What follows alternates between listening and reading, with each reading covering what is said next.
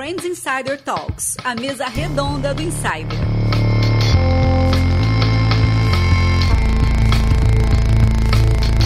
É isso aí, família. Chegamos à última mesa redonda do ano aqui no Insider, o último papo entre amigos, a última série de quinta-feira da primeira temporada, o último Friends Insider Talks de 2019. Cola o seu fone de ouvido porque a gente decidiu fechar com chave de ouro, ouro bruto, 18 quilates.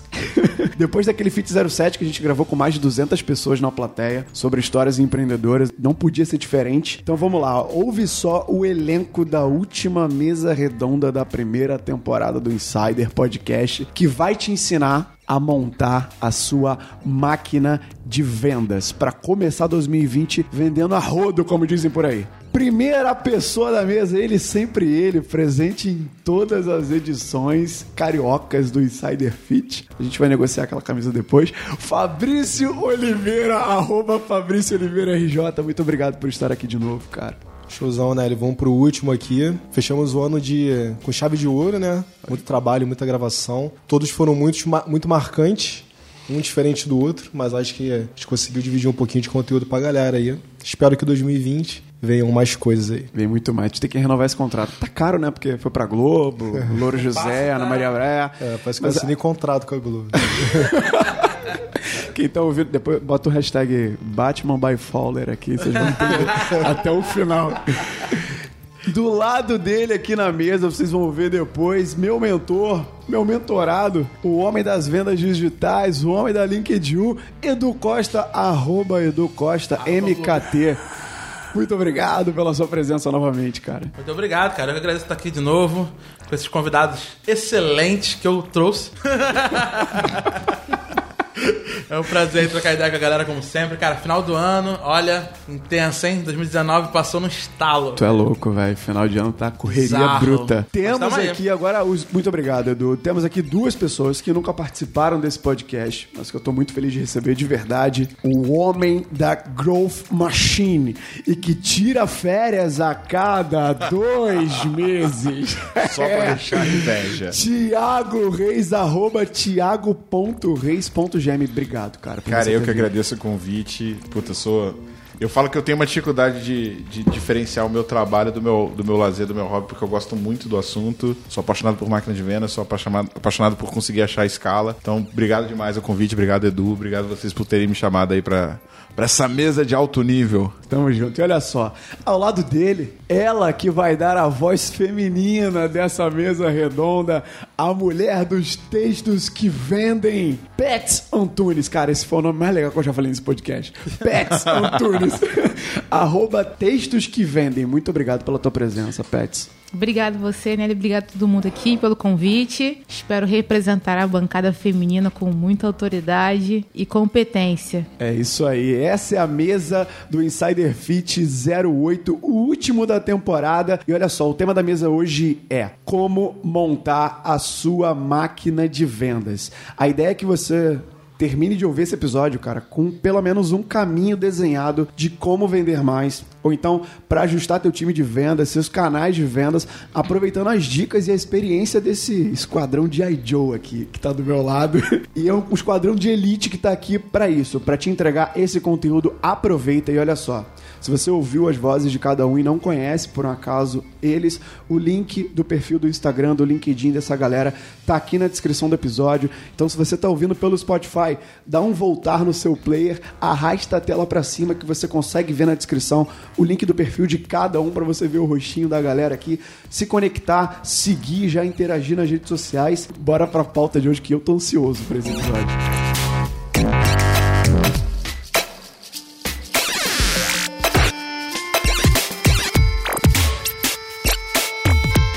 Antes da gente começar de fato aqui as perguntas, as interações do Fit 08, o Edu e o Fabrício todo mundo já conhece, porque já estão aqui alguns episódios, eu também, mas a Pets e o Thiago são convidados inéditos aqui, né? Então bora lá, Pets, primeiro, se apresente para a audiência do Insider, para quem tá te ouvindo, quem é a Pets na fila do pão, até chegar aqui nesse, nessa bancada do Fit 08. Legal. A Pets não frequenta mais o filo do pão, porque está de dia. Mas brincadeiras à parte, eu sou estrategista digital e copywriter. Legal. E o que é isso, não é mesmo?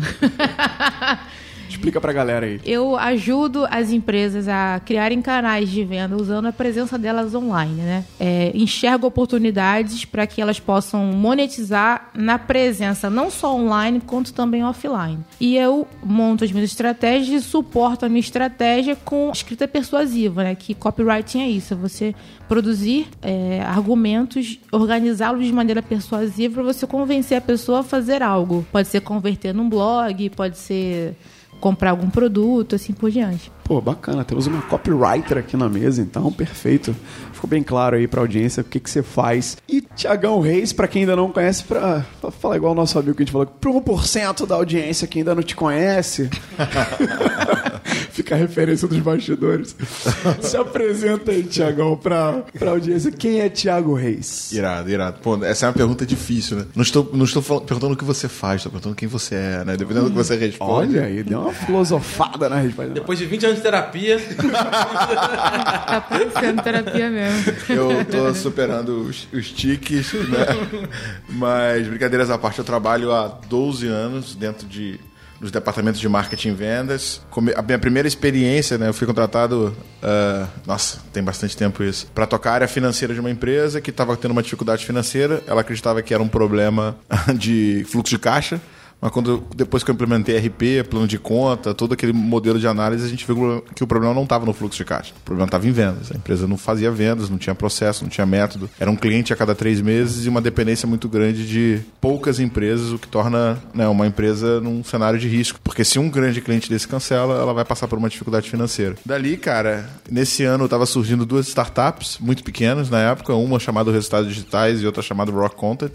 RD em Floripa e Rock em BH. Virei cliente de ambas, só que fui, quem me vendeu foram os fundadores. Na época tinha menos de 10 funcionários cada uma delas. Fui pra dentro delas, os caras estavam bebendo na fonte gringa e, puta, ali eu descobri o que era receita previsível, descobri qual eram todos os modelos. Implementei a primeira vez nessa empresa, depois eu fui contratado por uma outra empresa para fazer a mesma coisa em São Paulo, só que dessa vez com um fundo de investimento por trás. Ralei durante uns bons dois anos, escalando uma operação de, sei lá, de menos de, de 300 mil em vendas para um milhão de vendas mensais e depois eu saí com a empresa faturando 10 milhões. Nessa hora, eu, onde eu conheci a Pets, né, eu assumi o, o- a área de vendas da Widologos, meu irmãozão Gustavo Mota. já Que esteve aqui que também. Já esteve aqui também no Fit 04. E foi, foi, foi uma experiência bac- foi uma experiência curta, mas bacana. Né? No, na, na Widologos eu tinha um acordo com o Mota que eu trabalhava só quatro vezes na semana e, e um dia da semana eu comecei a me dedicar a produzir conteúdo. Assim, né, na, voltando uma experiência anterior, quando eu, eu montei a máquina de vendas na, na RP Flex, que era a empresa que eu era diretor de vendas e marketing, chegou um momento que eu podia vender ingresso, porque tinha gente querendo visitar fazendo benchmark.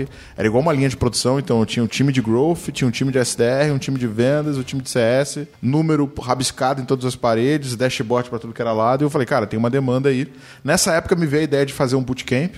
Comecei a conversar com o meu mentor, o Rigonati. Cara, fui para o Idologos, da da Idologos eu fiz o primeiro bootcamp, só que a demanda foi aumentando, foi aumentando, foi aumentando, foi aumentando. Chegou uma hora que eu e o Mota a gente falou, cara, você não vai conseguir dar conta das duas coisas, você tem que priorizar. Eu falei, velho, paixão, né? Tipo, sem me alongar muito, mas o meu propósito pessoal, eu já fali uma empresa em mais de 300 mil reais, eu sei o que, que é, tipo, faltar grana por conta de vendas. Eu sei que, tipo, você pode ter tecnologia, você pode ter tudo, você pode. Se você não tiver venda, você não tem um negócio. E o meu propósito pessoal é não deixar outras pessoas passarem por esse mesmo momento. Então essa é a minha causa, velho. É isso que me faz pular da cama. Essas olheiras não são maquiagem, de fato eu durmo muito pouco. né? E é isso, cara. Desculpa por ter me alongado. Nada, cara. Pô, que isso, um baita storytelling aqui. Não sei se estava ensaiado, mas se veio do coração, veio mesmo, cara. Porque, pô, o cara criou a linha. A linha Não, na verdade, eu ouvi o Gary Vee falando isso. E a gente devia ter botado no ar esses bastidores aqui, cara. Pô, ficou claro aqui a tua, tua trajetória até você ser convidado para estar na mesa do FIT, que é o ponto que alto. falado igual o Gary Vee, cara. Entendedores entenderão. Ficou bem claro aqui a sua trajetória. Então, pra quem tá ouvindo aí, cara, deu pra perceber que a galera que tá aqui, você vai aproveitar muito da experiência do pessoal que tá aqui nessa mesa, fora o Edu e o Fabrício, que vocês já conhecem, eles têm negócios, o Fabrício tem um negócio dele, o Edu também, a gente já falou várias vezes. Então, bora lá.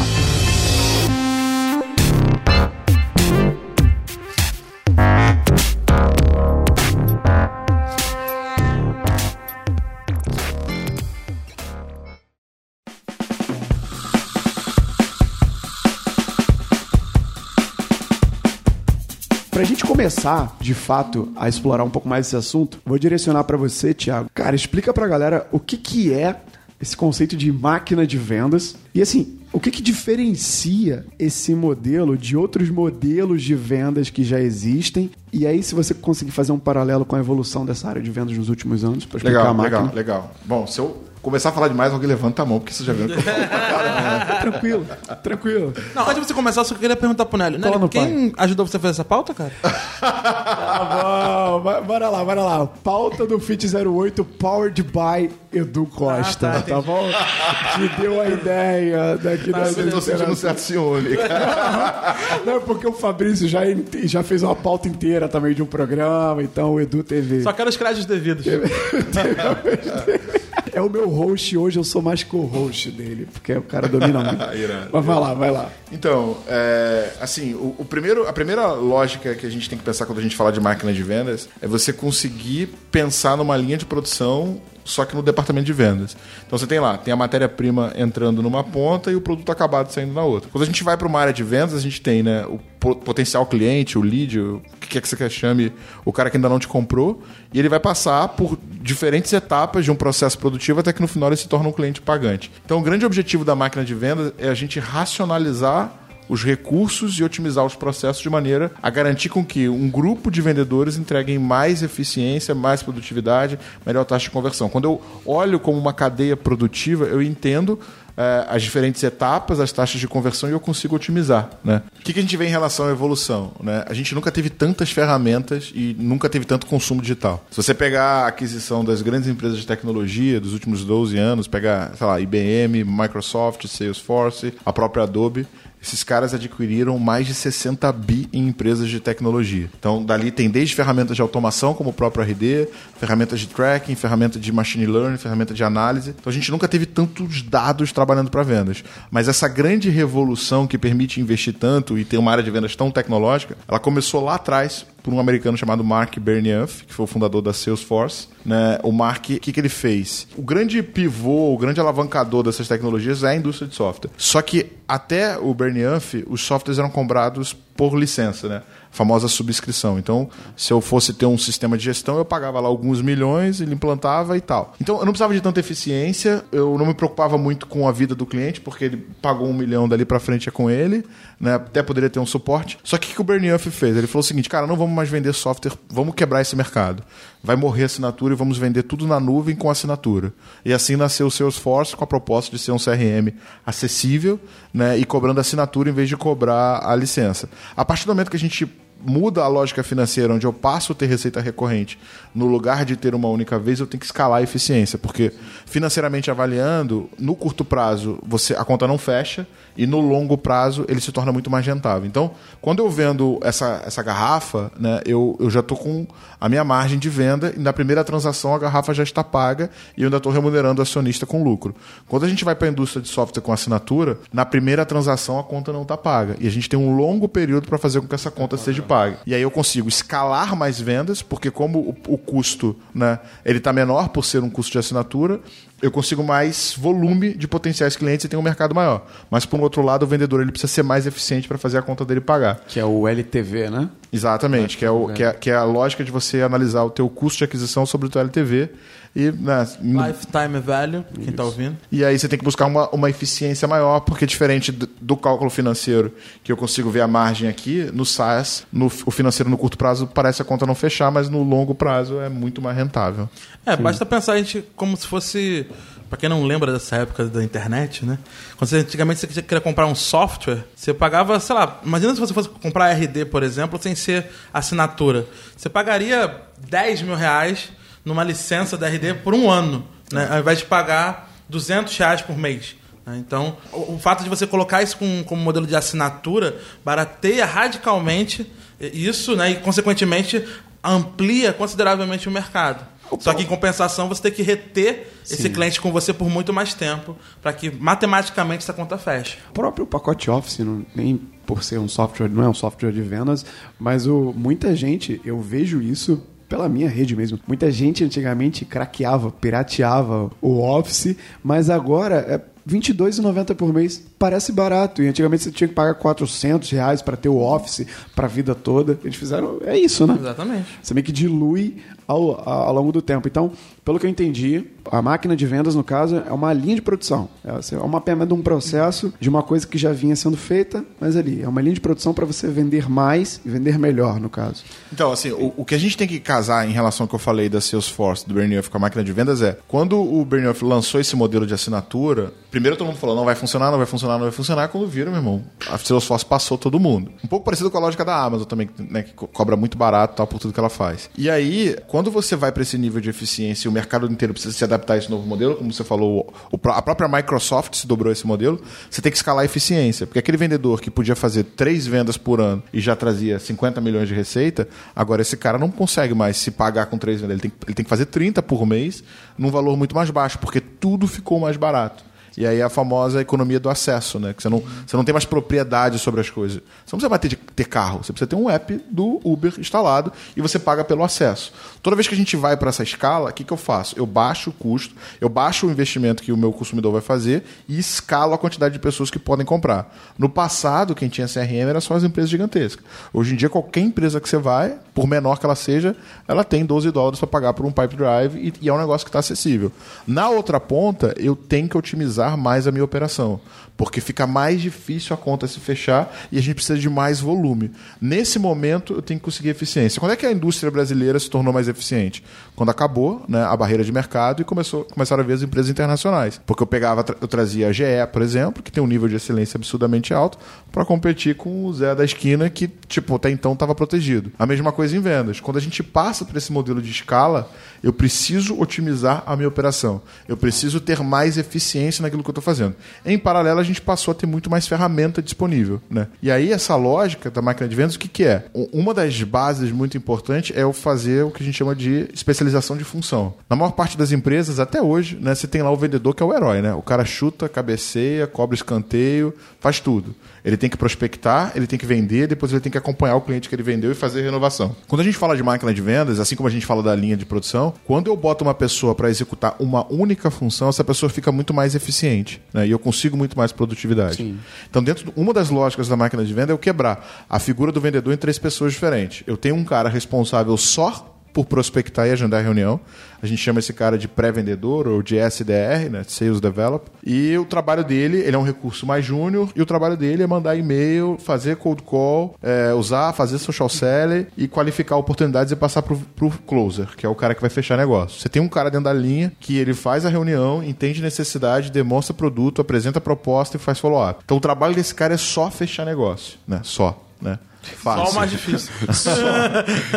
E por último, você tem um cara que a gente chama de CSM, que é o Customer Success Management, que o, o trabalho dele é garantir que o cliente entre dentro da base, ou consuma o produto ou serviço, e acompanhe esse cara para que a experiência dele seja o melhor possível e que ele fique o máximo de tempo. Então, aquele salário que você pagava para o cara que vendia um negócio de 50 milhões, você quebrou em três. Né? E aí você passa a medir. Cara, o SDR está entregando a quantidade de reuniões que eu preciso? Tá, legal. O vendedor está cumprindo a taxa de conversão que eu preciso em relação à quantidade de reunião que ele Tá recebeu? fechando a quantidade de negócio? né? Tá, tá trazendo os negócios? E por último, o, o, o CS está implantando e garantindo a sustentabilidade e fidelizando o cliente. Então, essa é a grande lógica, porque eu passo a ter diferentes agentes e otimizar esses processos como elementos separados. Um processo é o processo de geração de demanda, o outro processo é o processo de venda e fechamento, e o outro de entrega e expansão.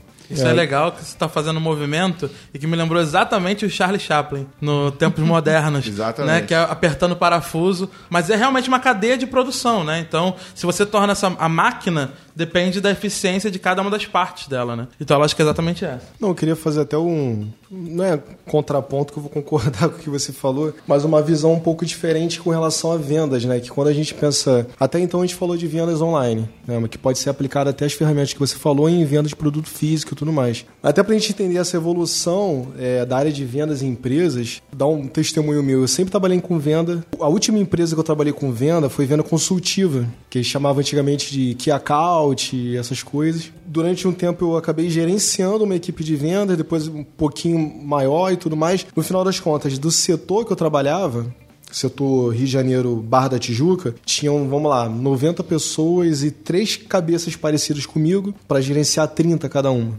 Aí você vê, né? O cara que era uma empresa de telecomunicações, o cara vendia é, serviço, telecomunicações. O cara que começava a se destacar um pouquinho melhor ali era o cara que e era proibido, tava se fazer qualquer tipo de esforço que não fosse o seu porta a porta de lá visitar o cliente tudo mais. Você não podia fazer, por exemplo, um e-mail marketing pessoal e você divulgar aquilo dali, fazer um cadastro, nada. Mas o cara que tinha um destaquezinho melhor era o cara que se organizava um pouco melhor nas ferramentas é, digitais que ele tinha ali disponível para ele e que fossem disponíveis que a empresa deixava fazer, né? Que a empresa autorizava fazer. É o cara, era o cara que era top cara que vendia tantos por mês. E esse cara era muito bem remunerado. O cara que era mediano, ele, não, ele fazia nem a metade, mas era muito bem remunerado também. E o cara que fazia o básico também era bem remunerado. Aí você multiplica 90 pessoas só da Barra da Tijuca, mais 100 pessoas do outro setor do Rio de Janeiro, que era setor do centro. Olha o quanto a empresa gastava com o vendedor,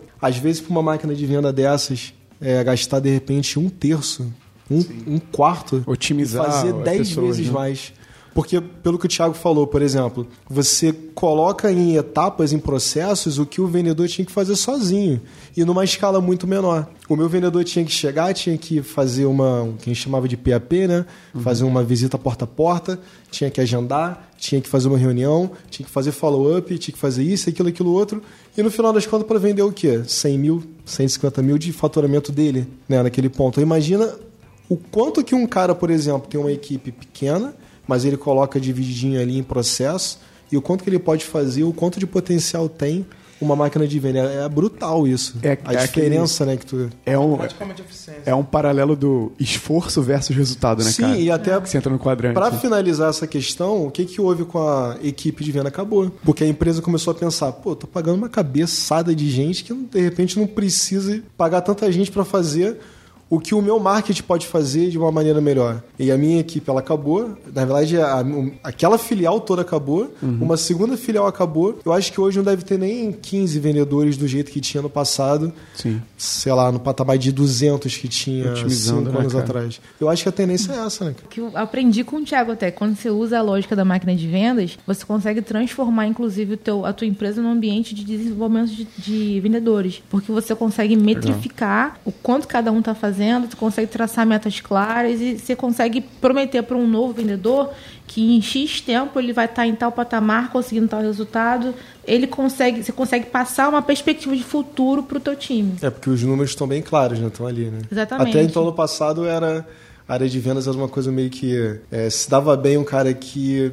Às vezes o cara não visitava nem tanto, mas aí ele vendia entre os amigos, aí durante o tempo ele vendia, dois, três meses se dava bem, depois ele caía. Acho que de repente com uma ferramenta como essa, fica tudo muito mais claro, né? Tipo, ó, se fizer isso de esforço, você pode ser que entregue isso, o teu funil vai ser assim. Exato. Se tu não fizer isso, você não vai chegar nem no mínimo, né? o que eu percebo muito dos meus clientes e até, enfim, de todo mundo que eu já. Tudo quanto é empresa que eu já lidei, é que é um desafio muito grande encontrar um time de vendas, né? Daí a conclusão que se chegou é que você precisa desenvolver seus vendedores. E aí, como é que você vai desenvolver num ambiente assim, onde você não tem controle de nada? Então, inclusive nisso. Só não dá ajuda- spoiler, que a gente vai ter uma pergunta sobre isso. Opa. Não, mas e, quando você não tem métricas e processo, o que acontece é que, principalmente quando você não está olhando de perto, é que o cara que se destaca é o cara, muitas das vezes, é o cara que faz mais mutreta. Né? Que tem um esquema aqui, que tem um esquema ali e tal. Rataria, E rataria. o grande trabalho, cara. Nem que- a boa rataria. A, a da Essa rataria é a ruim. rataria A ruim. rataria é ruim, é. É. é. E, e o grande trabalho que você tem como gestor é, tipo, cara, ir cortando e podando esses negócios. Porque quando alguém se, se destaca pela malandragem, pelo macete, o cara que é bom, que poderia trazer resultado de verdade, ele vaza, ele não fica. Ele fala assim, cara, não é justo esse sistema.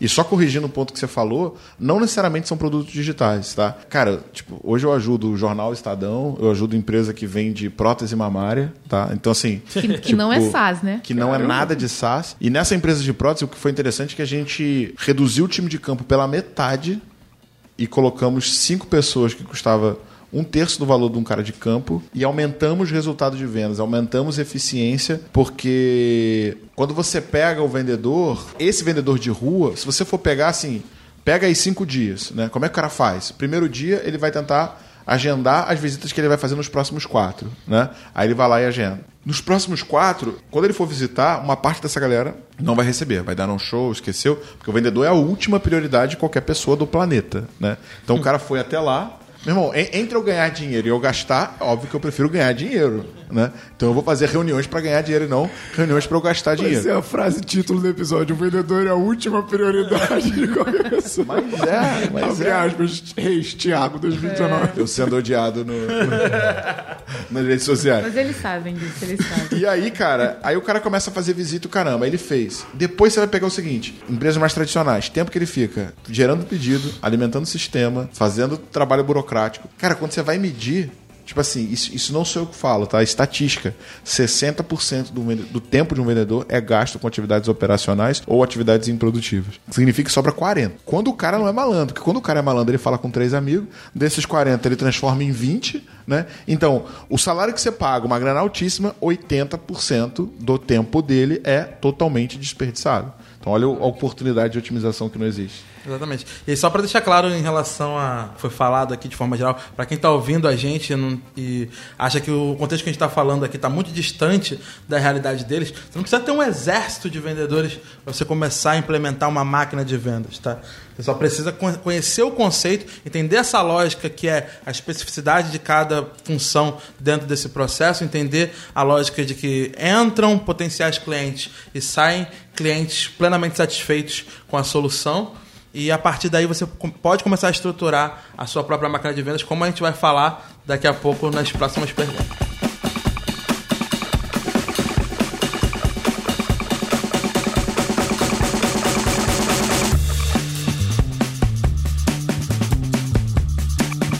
Eu quero aproveitar, já que eu já estou direcionando para você, é, você já se apresentou como estrategista digital, copywriter, já conheci o Thiago. Eu queria saber o seguinte, na, na tua opinião, a gente já entendeu o que é a máquina de vendas, o que é que é preciso para ter uma, assim, o Thiago já deu uns cases, exemplos, mas se tratando de canal e de recurso, quais que você acha que são os melhores canais ou os, os recursos mais utilizados hoje para gerar um crescimento utilizando essa metodologia da máquina de vendas, mais direcionado para o profissional mesmo da área de marketing, que a gente tá, que é o que a gente está falando. Não tanto para o empreendedor, que aí depois o Fabrício pode até dar o depoimento dele, de canais e recursos que ele utiliza. Então você diz assim, uma, é, qual seria, quais seriam os canais para alguém que trabalha com marketing digital Para crescer vendas, e é. quer ter uma máquina de vendas no negócio dele? Tá, entendi. É assim, a máquina, a máquina de vendas é justamente ela contempla esses canais, né? Esse é o ponto número um, onde você é, até o Thiago ensina isso, você seta quais são os canais que fa- fazem sentido para o teu negócio. Então, não tem como dar uma resposta geral para isso, porque é de acordo com o negócio do cara. Mas sendo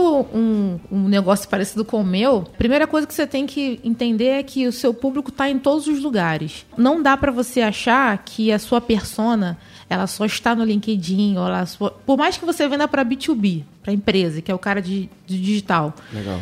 O cara não, to- não tá só no LinkedIn, ele é um ser humano. Ele tá no LinkedIn, ele tá no Instagram, ele tá no YouTube, ele tá no WhatsApp. Agora, é claro que se você vai iniciar um canal de para gerar demanda, você precisa ter foco, né? Então, primeira coisa, onde você tá hoje? Qual a rede social que você tá hoje que você tem mais atenção? Ou seja, que você tem mais seguidores, que você tem mais engajamento, foca nessa rede e trabalha ela. Agora sim, olha, a solução de todos os problemas tá em entregar mais valor. Isso é, isso é fato. Quanto mais eu estudo sobre engajamento, criar audiência, como você conquistar mais clientes, mais eu, chego, mais eu esbarro nessa questão, que é de você gerar conteúdo, gerar conteúdo de valor, que de fato vai ajudar as pessoas. E gerar conteúdo, você pode escolher, pode fazer um podcast para quem é de marketing digital, você pode fazer um podcast, você pode fazer, pode trabalhar profissionalmente o teu LinkedIn, fazendo artigos que entregam valor de fato para a tua audiência. Você pode trabalhar bem o seu Instagram. São todas as possibilidades que existem por aí de rede social. né? Então o cara pode, pode usar uma rede social para poder fazer isso. Mas eu acho que isso não é o mais importante. O mais importante é ele entender que tipo de valor que ele entrega para a audiência dele, qual é o problema que ele resolve para essa persona dele.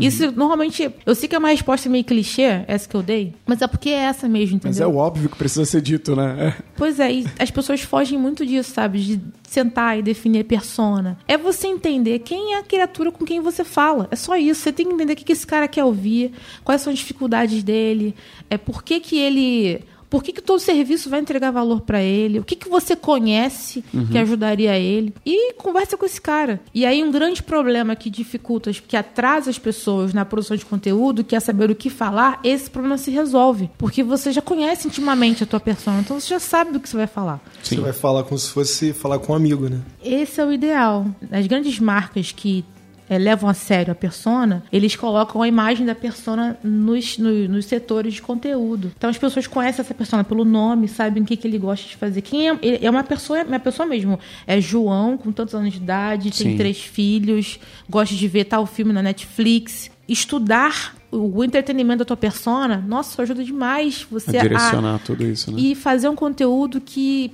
pega o cara de, de, de cara, porque você vai se conectar com a pessoa no ponto de interesse dele lá dentro. Você vai falar de marketing, mas você vai usar referências diferentes. Aí você consegue pegar um conteúdo que já é batido, mas entrega um formato novo e isso explode. E aí você cria uma audiência que de fato vai ver valor no que você está entregando. Então, o cara vai ver uma frase assim e vai falar, caramba, tá falando comigo. Isso é pra mim, né? Diretamente pra mim. Toma como pessoal, né, cara? Bacana que você falou antes de dar a sua resposta, se baseando no, no seu tipo de negócio, que é mais no, no meio digital, né? E você deu uma, porra, tem uma infinidade de possibilidades, você identificando quem é a sua audiência e tendo todas as redes sociais que a gente tem pra falar, que a gente já conhece de cara. Mas é bacana ouvir agora o que você tem pra falar, Fabrício, porque o teu negócio é completamente físico e dentro desse- dessa infinidade, cara, de possibilidades, de recursos, de canais pra tu vender mais, pra usar, por exemplo, a máquina de vendas do Thiago pra vender mais. Como você escolhe isso, cara? Como é que você usa isso no teu negócio? Então, sempre quando a gente fala com relação a. Até o copyright mesmo, essas coisas, o pessoal fica falando. Eu, eu vi, eu fiz um. Eu recebi um comentário uma vez de um cara que falou assim: Não, mas eu não preciso estudar marketing, porque o que eu tenho de conteúdo eu vejo na internet, eu não preciso ir pra sala de aula, eu não preciso ir pra academia. E acho que a galera que escuta né, os episódios, eu sempre defendo a academia aqui, eu sempre defendo a ciência, porque eu sou da ciência, não tem como fugir disso, eu não posso virar pro cara e falar assim vai pra prática e é isso mesmo. Pô, cara, a teoria. A Pets falou uma coisa que é o supra-sumo do marketing, cara. É um negócio muito delicado, que é a segmentação e a definição de público-alvo. Em, em uma maneira tão é, técnica, a ponto que você chega no, no tutano da questão, sabe? De você até colocar nome no seu público-alvo. Isso é bonito pra caralho, mas eu nunca, eu nunca vi uma pessoa falar nesse sentido, sabe? Gostei da analogia. Por quê? Porque é muito é muito raso você falar assim, quando o professor é fraco, ele fala, não, é, segmentar o público é você colocar idade, demograficamente, é, aí o sexo. Só que tem tantas minúcias que você tem que saber do teu cara, da tua persona, que fica um negócio muito raso, você não consegue traçar estratégias de forma tão né, precisas. No meu caso, por exemplo, eu segmento com, como lifestyle sabe? O cara que consome o meu produto, eu converso com um cara que segue um estilo de vida específico. Eu sei que o meu consumidor ele tem de 30 a 50 e poucos anos. Sim.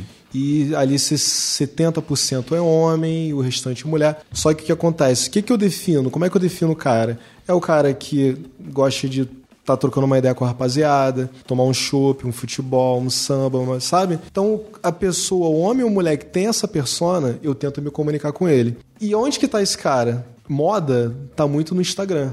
Então, eu tento focar muito o meu, o meu produto, né? As ações que eu trato ali do meu produto no Instagram. No máximo no Facebook, mas nessas redes sociais eu acho que eu tenho muito mais retorno, até porque eu tenho retorno até pelas coisas que eu falo no Instagram do que nas outras redes. Sim. E e-mail marketing, cara? Uso também. Porque eu- todo dia eu tenho ali uma recorrência de cadastro, cadastrado no site, então eu tenho. Eu tenho uma ferramenta dentro da plataforma que eu utilizo, que eu. Inclusive no Black Friday até, eu, eu tava meio biruta hoje, porque eu passei a semana toda fazendo um trabalho que eu sei que não é tão específico pro físico, mas eu botei uma coisa na cabeça e falei, poxa, vou fazer um trabalhozinho como se estivesse vendendo um produto online. Me deu um retorno top, cara. Top, sabe? De tipo de periodicidade. É, é, fazer uma periodiza, periodiz, porra, fala aí, cara. Periodicidade. Pe- Mas nem essa palavra não, mas vai, vai na Edu. Periculosidade? Também não. Consistência. Periódico. Porra, não é, caralho. Não, pera aí. É você... É, fiquei jogando ali umas pílulas de informações no decorrer da semana. Cadência. Ah. Caralho, não é, mas é isso aqui que a gente tá falando, né? É isso tudo. Um tipo de É isso lançamento. tudo. Trocando uma ideia. É tipo um lançamento. Um lançamento de uma semana que chegou no dia 29. Como se tivesse aberto um gargalo, sabe? legal. E a, a galera que trabalha com roupa. Aqueceu, aqueceu, aqueceu com. A galera não faz isso, cara. Até porque eu vi assim, pô, cara, Black Friday, Black Fraud. Eu falei, não, cara, faz, galera que trabalha com roupa, faz, cara. Pô, trabalha um pouquinho, pô, uns conceitos que não são tão específicos de, de, de físico, mas trabalha, porque, porra, você vai ter um retorno. Eu tive um retorno muito bom trabalhando no e-mail marketing. E uma outra maneira também que eu tenho visto como plataforma é a minha rede social, né? Como Fabrício Oliveira. Trabalhar a sua marca É, pessoal. né? não, não é nada, nada é de forma intencional, mas acho que depois que eu fiz o TEDx acabou tendo uma Visibilidade. visibilidade maior, as pessoas foram me seguindo. Eu aproveitei. Continuei falando sobre o que eu sempre falo, né? Minha marca fala sobre o subúrbio. Eu sempre falei sobre o subúrbio, sempre falei sobre empreendedorismo. Isso já tem 5, 6, 7 anos. Então só continuei e a galera acaba conhecendo o meu produto por mim e a minha pessoa por conta da marca, então. Aí eu vou faço- levantar uma outra bola, porque nesse contexto, o teu Instagram não é só mais um canal de vendas. Você é um canal de vendas. A sua Eita. marca pessoal é um canal de vendas. Eu costumo falar muito para meus mentorados que tudo que você vai falar sobre o seu público, sobre o seu mercado, já foi dito por alguém. O ponto é que não foi dito por você. Então você que deve se tornar o diferencial da tua marca, porque esse é o ativo mais valioso que nenhum concorrente pode roubar de você, né? Não, e muita gente não pensa nisso. Exatamente. Ah, o Jay-Z fala, né? O Jay-Z fala, é... I'm not a businessman, I'm a businessman. Sabe? Não sou um cara de negócio, eu sou o negócio. Exatamente. Sabe? Eu não, eu, não, eu não me vejo como um cara assim, que fica forçando é, a divulgação do meu nome pra isso, pra aquilo. Porém, eu sou um micro-influenciador sobre aquele universo ali. Então, quando as pessoas falam sobre empreendedorismo, subúrbio, a maior parte delas vai lembrar de mim. Querendo ou não, vocês gostando ou não. Aí vai lembrar. Não, isso funciona demais, cara. Vai ter que me engolir. Eu tive, eu tive um exemplo. Tive um exemplo disso. E, Pô, a minha rede ainda é pô, bem menor do que a sua, mas quando a Globo lançou os podcasts agora em, em agosto, que podcast, a busca no Google foi lá para as alturas, cara, uma galera no Instagram. Pô, Lélio, e aí agora? Já era pro Insider, né? A Globo chegou com oito podcasts e tal.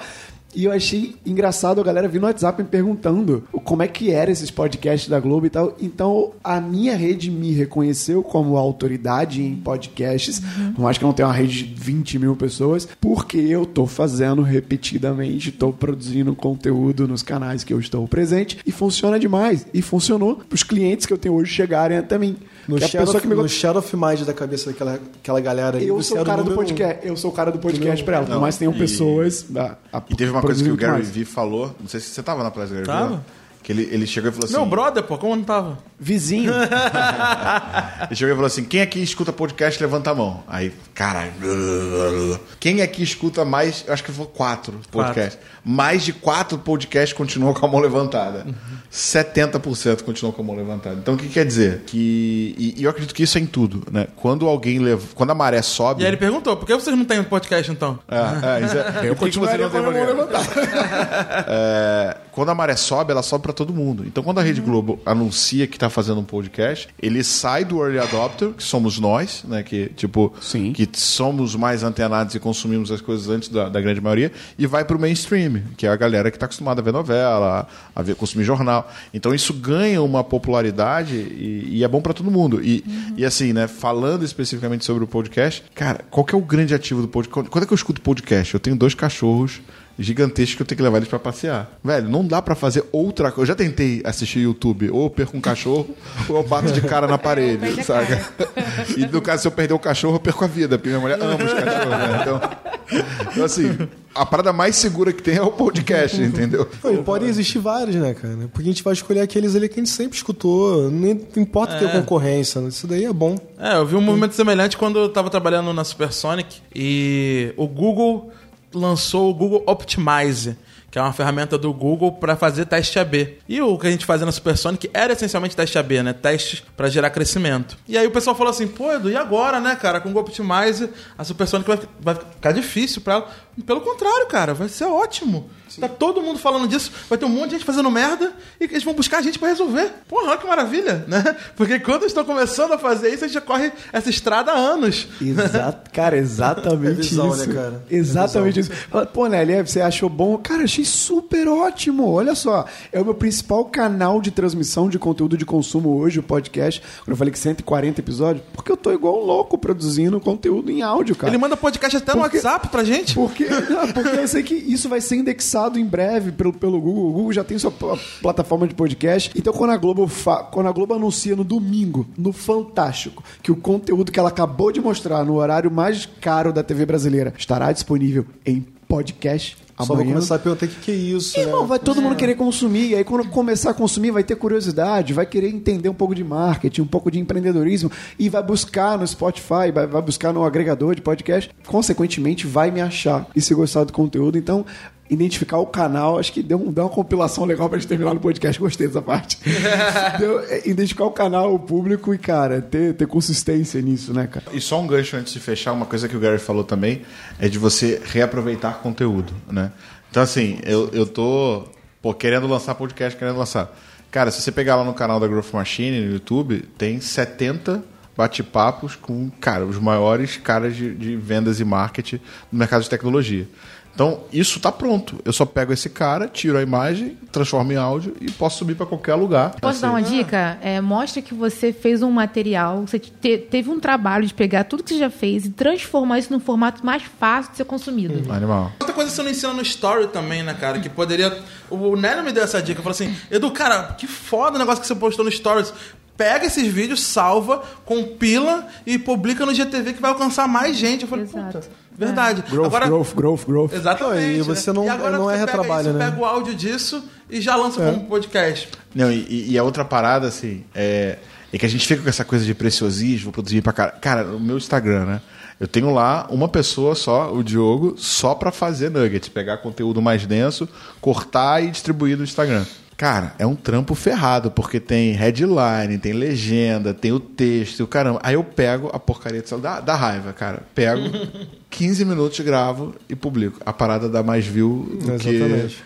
Todo o trabalho que deu o outro. É porque as Mas- pessoas é. gostam de gente. E o Stories é gente. é Você falando ali, sal de você.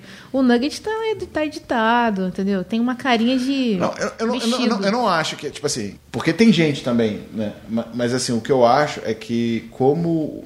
E até essa coisa do influenciador, É né? a naturalidade da situação. Por que, tá que tem essa cru, febre tá do influenciador? Porque as pessoas, cara, Elas se veem, né? elas estão absurdamente perdidas. Elas precisam de referência. Elas não sabem a quem seguir. Elas não têm um norte, né? Não tem. Cara, qu- quem são os nossos exemplos, irmão? Quem, quem é o nosso herói? Né? Não vou, vou falar de política porque vai dar ruim.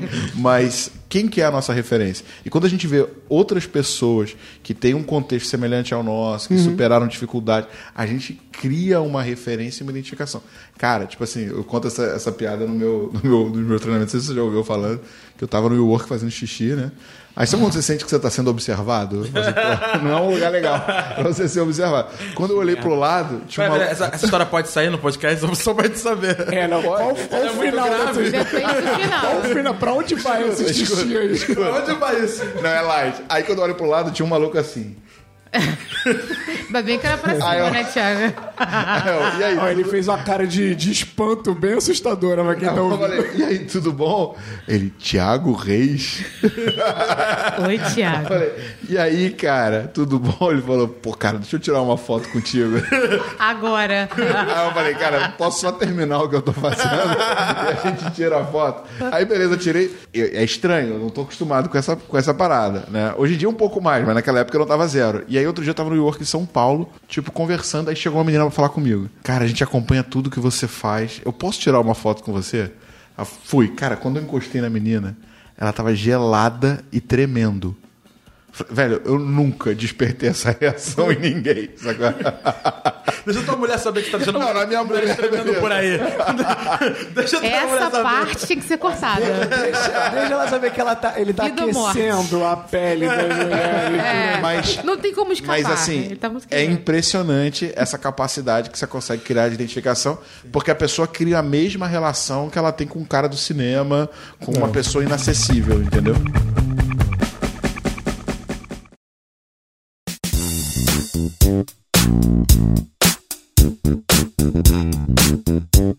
Já continuando o gancho aí, que a gente já falou de canal, já falou da máquina. Imaginando que o cara tenha criado uma máquina de vendas, tenha consolidado, tenha conseguido criar isso, tenha definido seus canais, mas assim, ele quer escalar isso. E eu direciono até para os dois. E vocês podem complementar. O que, que ele precisa?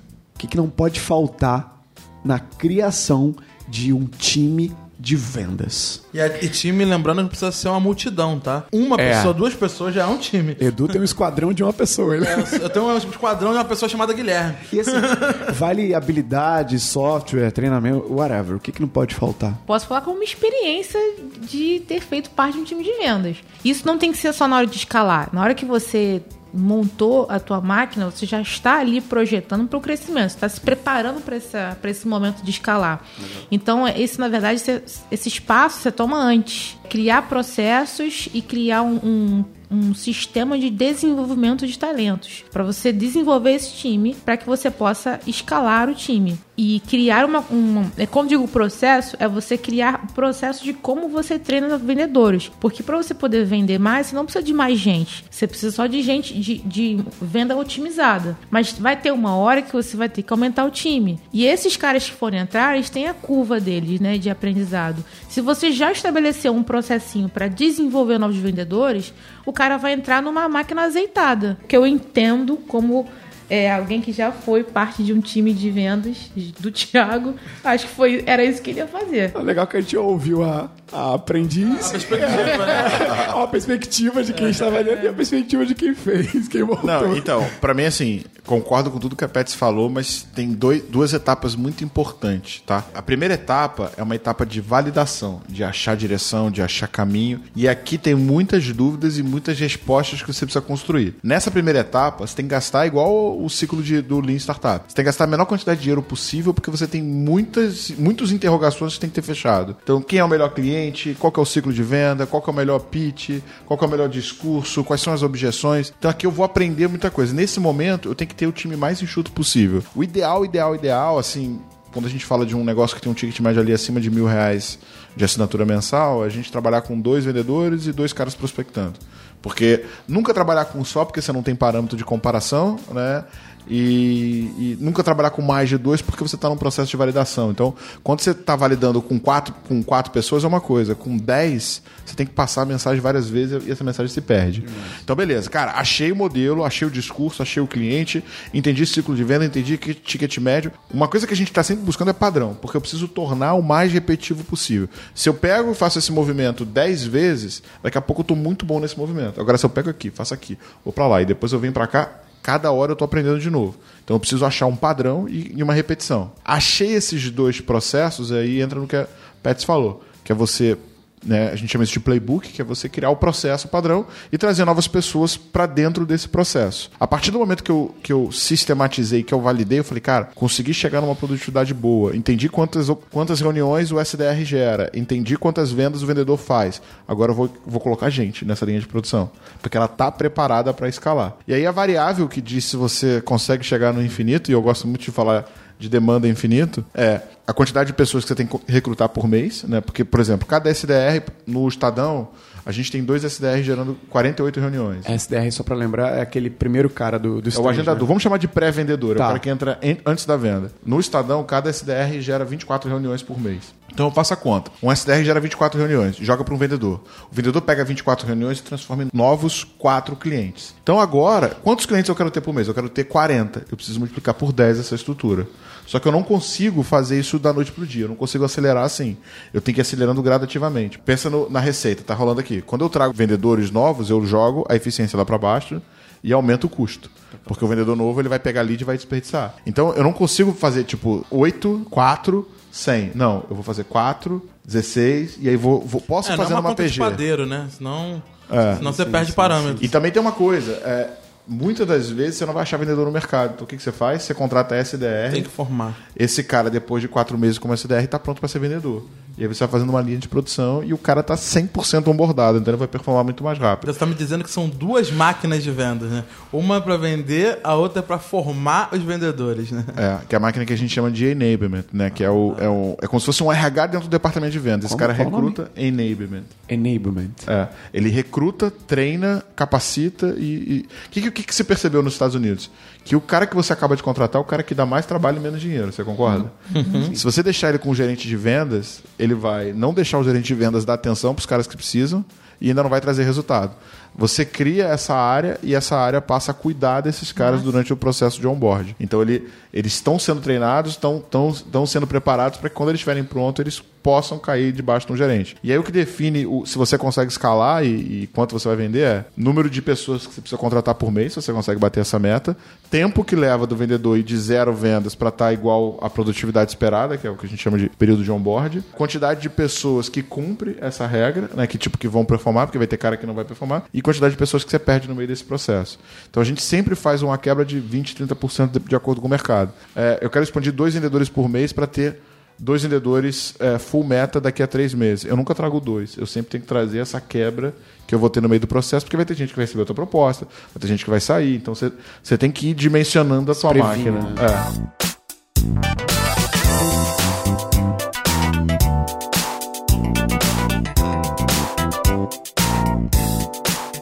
Quem tá ouvindo aqui agora se acha um bom vendedor e a gente, você falou todo o processo de como você faz pra montar esse time. O cara quer ser vendedor da Growth Machine. O que você valoriza de habilidade, soft skill assim? Se o cara quiser ser teu vendedor hoje pra entrar em toda essa linha de produção, tipo, toda azeitada. Como é que você faz pra escolher o cara? Então, assim, eu tenho até vídeo meu falando sobre isso. Você pensa que quando você for contratar vendedor, existem duas perspectivas, tá? A primeira é de performance, né? Que é o quanto a capacidade desse cara entregar resultado.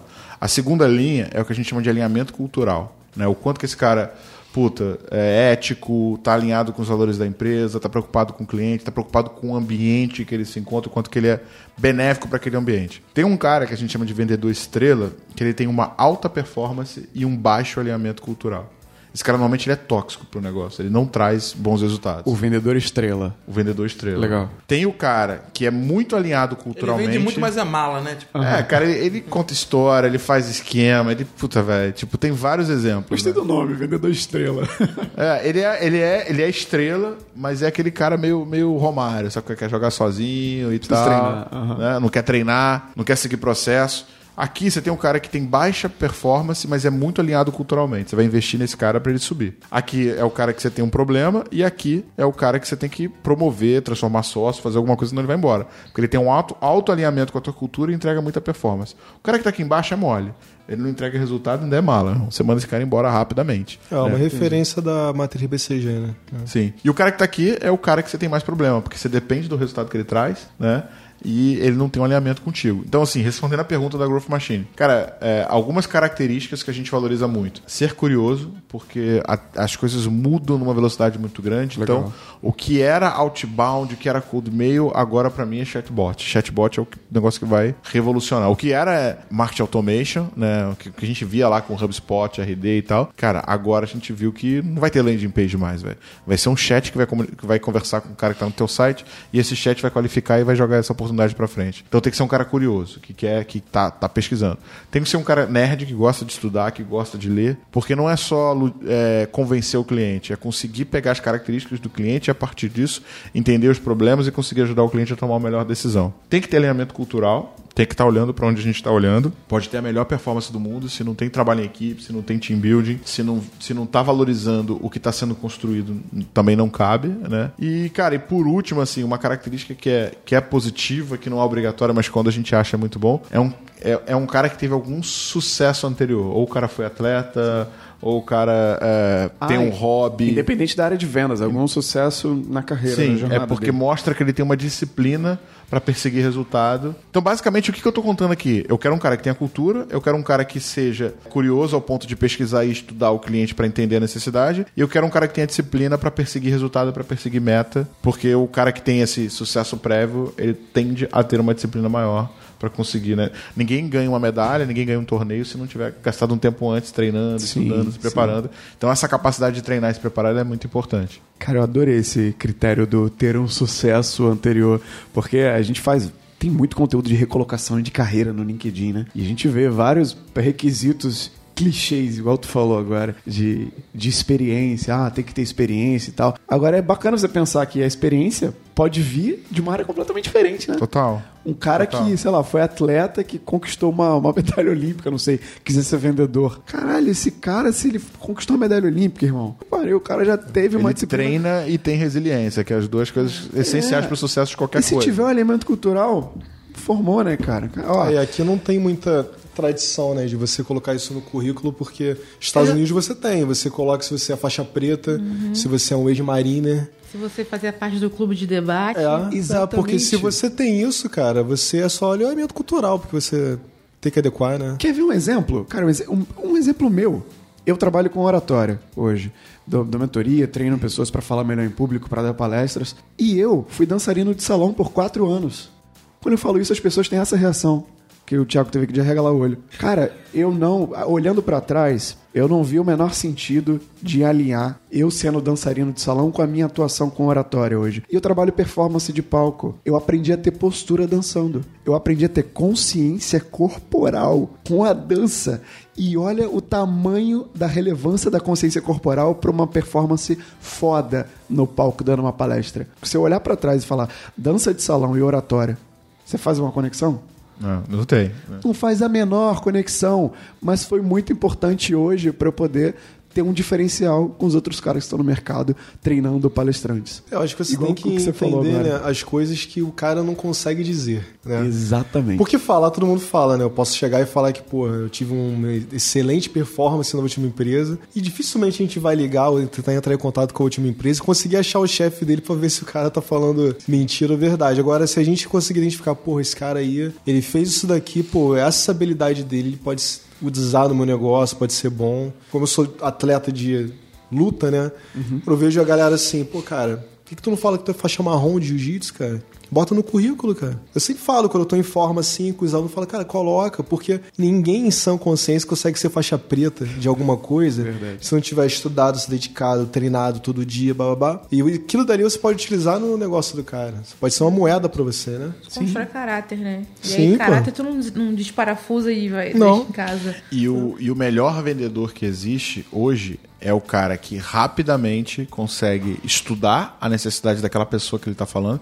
E não estou falando de tecnologia, estou falando de qualquer indústria. Né? Por que que acontece? Quando você sai de casa para comprar uma furadeira, você não quer uma furadeira. Né? Você quer um quadro pendurado na parede. Que é a solução. Ponto. Legal, legal. Se você entra numa loja de furadeira e aí o, o vendedor chega pra você e fala: Não, porque essa furadeira ela tem quatro brocas, oito velocidades, abafador sonoro e tal. E aí você fala assim: Meu irmão, você não me perguntou pra que, que eu quero essa furadeira, né? E aí, beleza, a primeira coisa é essa: é o cara ter essa habilidade de perguntar e interesse genuíno pelo cliente. Cara, me conta aí, Thiago, por que, que você veio aqui comprar essa furadeira?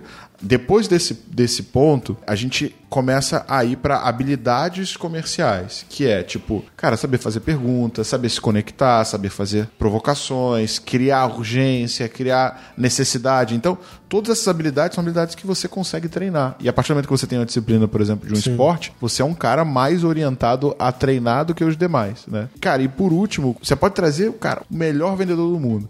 Se esse cara tem uma cultura tóxica, Velho, você não consegue botar um time de pé. Você vai levantar um e ele vai derrubar o resto. Então, assim, não adianta. É é porque a gente acha que tem aquela máxima do vendedor de eu nasci vendedor porque eu tenho habilidade pra vender. Sim, e não existe sim, isso, sim, né? A venda é um processo. Acho até o cara que é fraquinho em venda, vamos dizer assim, se ele estudar o processo da venda, o cara pode se tornar um cara bom em venda, É né? uma coisa de repetir que ele falou Sim, aqui, que, né? De- que o Thiago falou, que a gente na literatura chama de CVB, né? Característica, vantagem e benefício. Se você chega vendendo benefício pro cara, você vai vender uma coisa de um jeito que ele é até bom, mas ele não precisa. O cara tem um celular, né? Fodástico. O celular tem três câmeras, frontal, isso, não sei o que lá. E o cara só precisa de um celular resistente. E se você pegar aquela característica que o produto tem, você pegar uma lista de vantagens e jogar pro cara, o cara vai falar: e aí, cara, eu não preciso disso. Agora, se, se fizer o que o Thiago falou, de você fizer aquela entrevista prévia, você vai entender e você só vai vender aquilo em cima do que o cara precisa. E a- É o benefício, né? Então falei, pô, então você falou que você trabalha como mecânico? Porra, precisa de alguma coisa resistente, né? Então eu vou te vender isso daqui não, vou te vender isso daqui que é resistente a impacto. Aquele é o benefício. Quando você tem um atendimento desse, aí você percebe, porra, esse cara ele teve um mínimo treinamento de venda.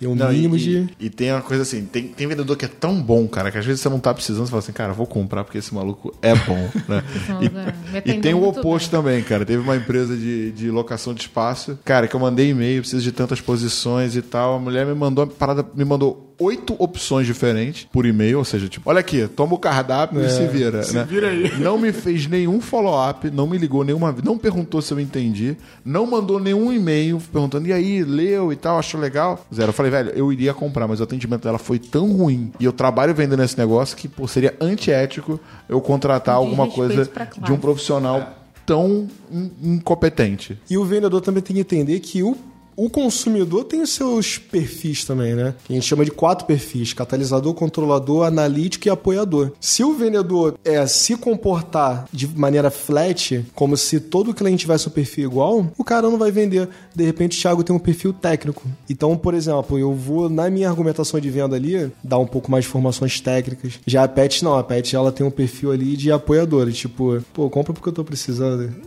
Sabe? Eu jamais. Talvez. Errou! Não, tô chutando, tô chutando. Não, tá Talvez ali o, pô, o Edu. O Edu tem um perfil ali é catalisador.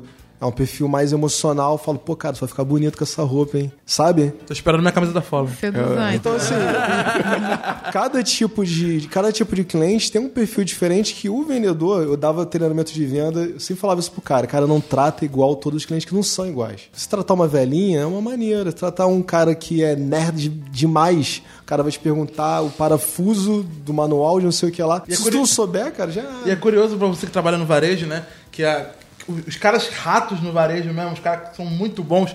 Você entra na loja, o cara em dois segundos te escaneia. Você lembra do, daquele, aquele vendedor do Malavota lá? Do... Ele agora, ele Ele mandou mensagem outro dia. Em dois segundos te escaneia e entende exatamente o que vai falar pra você. Mas então, mas O cara, tem o cara que tomar rapidinho, o cara no palco, ele levou um vendedor que era o cara número um da rede, aí o cara chegava assim, cueca box. É, é, porque tinha barba. Quem tem barba, ele entendeu que... box. Usa 44. cueca box? o silêncio de estudo. Mas era muito engraçado. Ele, ele, ele, todo mundo ele olhava e, falia, e falava a numeração do cara. E já, tipo assim, ele falava que ele, isso era Essa muito útil pra ele. 46. Não, mas então, isso dele falar numeração, isso é técnica mesmo. Ele aprendeu os- É. o formato do corpo e o que, que caberia, conhece o modelo da, da marca dele e ele consegue adequar. Então, aí ele concilia as duas coisas, né? Porque ele pega o conhecimento técnico de, de- do, do tamanho, da medição Exato. e tal, junto com a parte emocional A de olhar pro cara e skill. entender quais são os tips, né? Pelo perfil da pessoa, pelo, pela forma como ela anda, sei lá.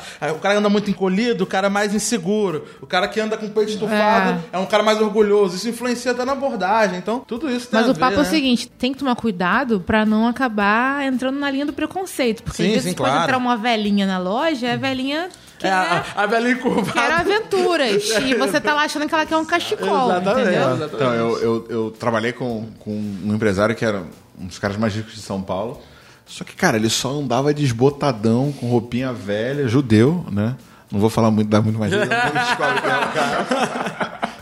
Mas, assim, ele era sócio de uma, de uma empresa de tecnologia e eles davam carros, né, tipo, pros executivos, né?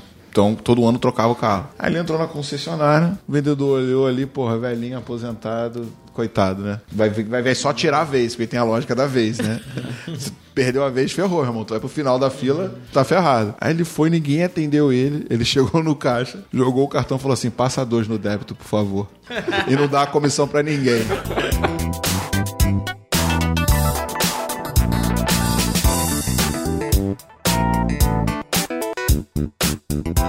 2019 tá acabando. Estamos em dezembro já, mas 2020 está chegando a todo vapor com vários projetos. Eu queria saber o seguinte, e aí estendo para os quatro. Que conselhos vocês dariam para quem tá pensando em aproveitar o começo do ano, esquece aquela ideia de começar o ano depois do carnaval, pelo amor de Deus, você tá ouvindo esse episódio agora, dia 26 Pois de é, porque não tem dezembro. boleto pra pagar, né? É, esse episódio vai estar irmão. hoje, dia 26 de dezembro, já passou o Natal, tá perto do ano novo se você tá ouvindo na data de lançamento. Que conselho vocês dão pra galera agora no, come- no começo de ano estruturar o seu crescimento e construir sua máquina de vendas? Assim, um legado final pra ficar na cabeça da galera. O- o- A primeira coisa que a gente tem que pensar é não ter pressa. Né? Tudo de valor que a gente conquista é com o tempo. Então, entender quem é o teu cliente ideal, que é, é a primeiro, o primeiro processo para se construir a máquina de vendas, é, ele, você gasta tempo com isso. Você vai fazer análise estatística, você vai buscar comportamento de base. A partir do momento que você pegou fontes internas suas do teu histórico de vendas, você vai depois para dados quantitativos e qualitativos, muitas vezes dados externos, de fazer entrevista, de conversar com o cliente. O Pets falou, cara, o melhor copy que existe, como é que você faz? Velho, é entrevistando cliente mais cliente mais cliente, entendendo quais são as objeções, entendendo quais são os sonhos, entendendo quais são as dores. Então, assim, gaste energia, primeiro de tudo, entendendo muito bem teu cliente. Esse- essa é a tua maior alavanca. Eu tava na- numa live de manhã e aí entrou, entrou o Igor, que é o fundador de uma startup lá de Campinas. Ele me contou uma, cara, uma história que, que contextualiza isso muito bem. Ele tava andando de bicicleta numa estrada de Campinas e aí ele passou por várias cafeterias e todas as cafeterias vazias. Até que ele chegou em uma, cara, que tava assim, abarrotada de gente. O que, que o cara tinha feito? O dono da cafeteria percebeu que passava muitas pessoas de bicicleta e criou uma cafeteria para ciclistas. Então você chega na, na- na- na cafeteria, o cara pega a tua bicicleta e pendura ela num, num- num arco.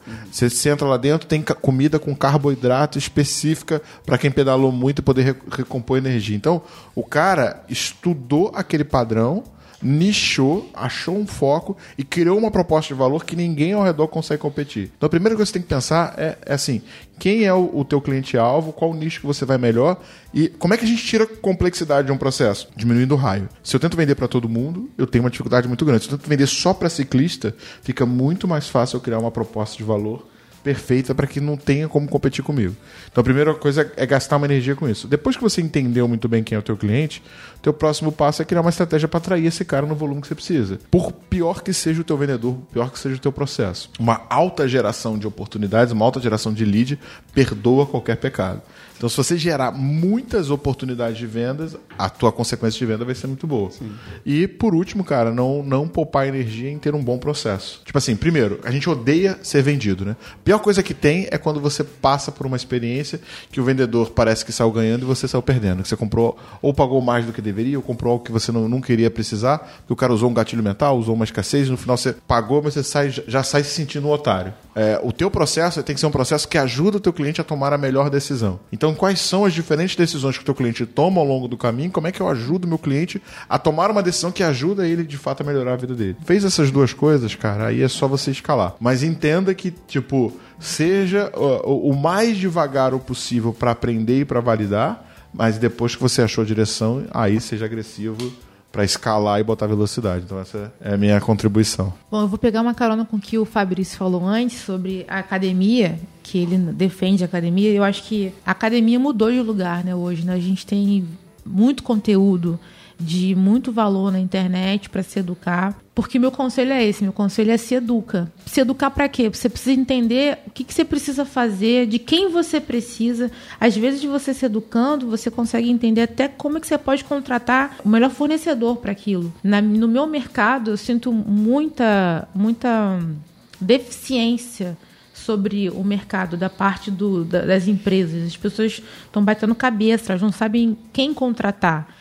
Ah, eu preciso ter uma conta no meu Instagram, preciso fazer uma coisa no meu Instagram. Sim, mas o que você vai fazer no seu Instagram? Qual a estratégia por trás? Não é só botar foto ali, isso não vai converter, isso não vai dar em nada. E tem muita empresa, muita empresa pequena, média, que acaba ficando com um fornecedor ruim, tá entregando um serviço, sabe, proforme, porque não sabe, não sabe contratar, porque não se educa. Então acho que assim, 2020 a gente vai ver grandes mudanças no mercado brasileiro. É, tem muita gente indo para para indústrias poderosas como a indústria do EAD, por exemplo. Tem grandes gigantes que estão se deslocando para lá. A gente está vendo agora, por exemplo, a WhatsApp está lançando o curso online, que isso nunca fez parte do escopo de WhatsApp produtos deles. Tem muita coisa acontecendo. Acompanhe essa movimentação do mercado, estuda. Precisa aprender sobre copy, você tem que entender sobre, sobre é, comunicação persuasiva. Vai entender sobre copywriting, com o ING no final. Vai entender sobre máquina de vendas. O Thiago tem vários cursos que deram vários resultados para várias empresas que usaram, aplicaram o método. Tem agora o demanda infinita. Enfim, se educa, nem que seja para você entender quem é o cara que você precisa contratar. Quais são as qualidades, as habilidades, o perfil comportamental do teu gerente comercial, do teu copywriter, do teu estrategista digital. Quem é essa pessoa que você precisa ter perto de você para você chegar para um outro resultado em 2020? Então, meu, meu conselho é esse: vai estudar, papai. Esse é o conselho. Cara, eu tô num mercado onde eu tenho conversado muito com a galera, né, que faz parte desse mercado, desse setor. Não só do elo que eu, que eu trabalho, que é o elo do varejo, mas muito também dos fornecedores de malha, fornecedores de, de serviços. Todo mundo reclama. Todo mundo tá reclamando. Ah, mas esse ano foi uma merda, foi pior do que o ano passado. O ano retrasado começou a ficar ruim, mas esse ano foi o pior de todos. Eu tô crescendo, cara. A minha empresa ela tá crescendo gradativamente, mas ela tá crescendo. Eu tento, antes de tudo, não fazer uma comparação da minha empresa com nenhuma outra. Eu tenho aquele pensamento Michael Phelps de olhar para frente, não ficar olhando para lateral. Eu sempre, sempre faço isso. E eu tento entender assim, por que, que a minha cresce e as pessoas reclamam e falam que não estão ganhando dinheiro? Por que, que a cafeteria que vende é, um tipo de serviço, um cliente específico, conseguiu ganhar dinheiro e o restante todo fecha? Dentro do mercado que eu trabalho, eu só tenho visto realmente a galera fechar, se dar mal, quebrar, tal, tal. Mas talvez é porque eu esteja vendo o mercado de uma outra forma. Eu fiz até um post ontem falando o que você fez do Black Friday. Você perdeu dinheiro, gastou dinheiro você ganhou dinheiro? A gente vê que tem uma oportunidade, uma demanda tão grande no mercado, a gente fica sentado esperando o Brasil melhorar, e as coisas acontecerem, cara, independente de posição política, ideologia, eu sei que isso é importante porque a gente tem que discutir essas questões no país, entendeu? Mas, cara, pode estar o quem for governando o Brasil, eu vou tentar fazer o meu, tá me entendendo? Foi aquela parada de o, o PT acabou com a minha vida, mas eu que não fiz porra nenhuma nos últimos anos. É muito isso. Eu vejo muita galera reclamar, mas de fato não se moveram, não se mexeram. Então acho que ter uma nova visão do mercado, entender que você tem como fazer um benchmark comparando o teu produto, mas você não tem que, de fato, é, porra, ficar colando e parasitando em outra empresa para saber se você está crescendo ou não. O Edu falou sobre isso num outro, no, outro episódio, né? Você é uma empresa única, né? Se você tem uma empresa, você pode ser um empreendedor único e você pode crescer dentro do mercado em, em- entre aspas, em decadência, né? Se você seguir o amiguinho Michael Porter lá, seguir as cinco forças competitivas dele, seguir as estratégias dele. Aí eu vou um pouco no que a Pet falou. Se você só sabe disso, você só conhece Porter, Drucker, só conhece é, Peter Sand, só conhece Michael, é, Philip Kotler. Se você estuda, se você se atualiza, então se atualize, veja o mercado de uma maneira diferente e siga o teu caminho, não siga tantos outros que você se dá bem. Puxa a responsa, né, cara? Puxa a resposta. Depois dessa aula aqui, eu não quero nem falar mais. Eu quero. Eu posso só, posso só dar um, uma- um pitacozinho no que ele falou? É, teve uma- um- mais cedo ele falou sobre é, uma fala do Jay-Z, né? É isso, né? Você assumir que você é a tua marca, né? Assume que você é a sua marca. Se, te- se você tem que botar a tua cara no Instagram, vai lá. Põe a cara no Instagram. Bota a cara no sol, querido. Bota a cara no sol, porque as pessoas compram de pessoas, ponto. É melhor um perfil pessoal do que um perfil de uma empresa. Sim, sim, total. Total. É, esses dias, desculpa, esses dias eu, eu postei também na marca, no Instagram da marca, a entrevista da Ana Maria, né? E aí o que acontece? Foi engraçado porque, porra, teve uma viralização imensa ali naquela postagem da marca e eu postei no meu. E eu tô ali respondendo, né, no, no, no direct, né, uma cliente. Ela, ah, obrigado, eu vou fazer isso. Com quem eu falei? Eu falei, Fabrício. Ela, Fabrício? Ou Fabrício? Eu falei, não, Fabrício. Fabrício, trabalha aqui. Fabrício da Ana Maria? Eu falei, eu não sou da Ana Maria, mas é o Fabrício que você tá se referindo. É. Do Ouro José? Fabrício da Ana Maria. Aí você falou, não, Fabrício do Insider, pá. Não, pô, aí tem que ver, cara. Ela, cara, que bacana, pô, vi a tua história e tudo mais. Como a minha marca ela fala de cultura suburbana e eu conto um pouco da minha história dentro, da, da, da matéria, cara, junta uma coisa na outra, a pessoa cria identidade. Tipo, porra, essa marca é feita por pessoas de verdade. Porque eu lembro, cara, que há um tempo atrás eu recebi um comentáriozinho lá no, no, no Face da marca. A menina falou assim: é sempre assim, falando de subúrbio, de favela, sempre tem um branco opressor por trás. Entrei no meu pessoal, falei, oi, eu sou o dono da marca, eu não sou branco, dá pra ver.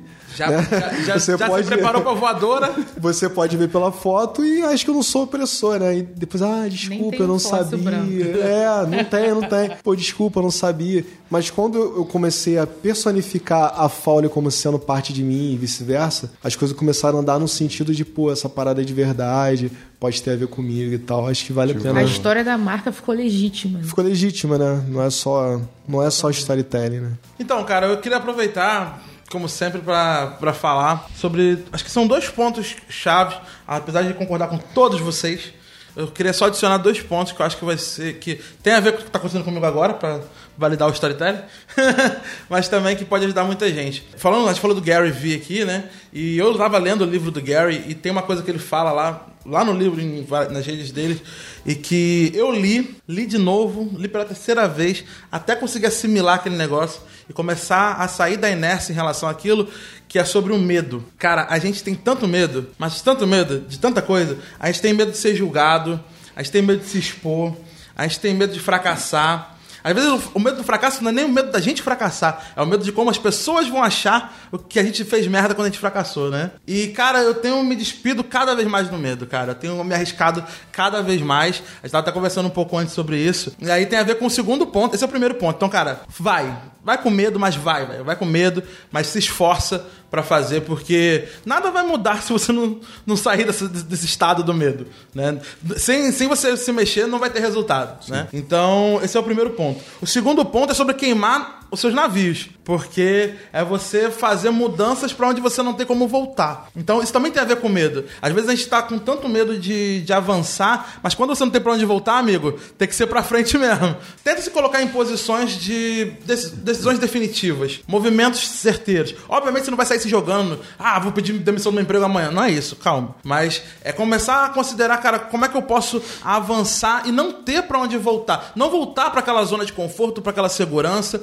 Eu tô passando por um momento como esse, né? E você, quando você ouvir isso aqui, eu já devo ter falado um pouco mais sobre isso. Eu tô de mudança pra São Paulo. Então, e vai ser o meu primeiro movimento pra fora de casa. Eu tô saindo da gaiola, né? Tô, tô ganhando a liberdade e tudo que mais. ele fosse falar saindo do armário.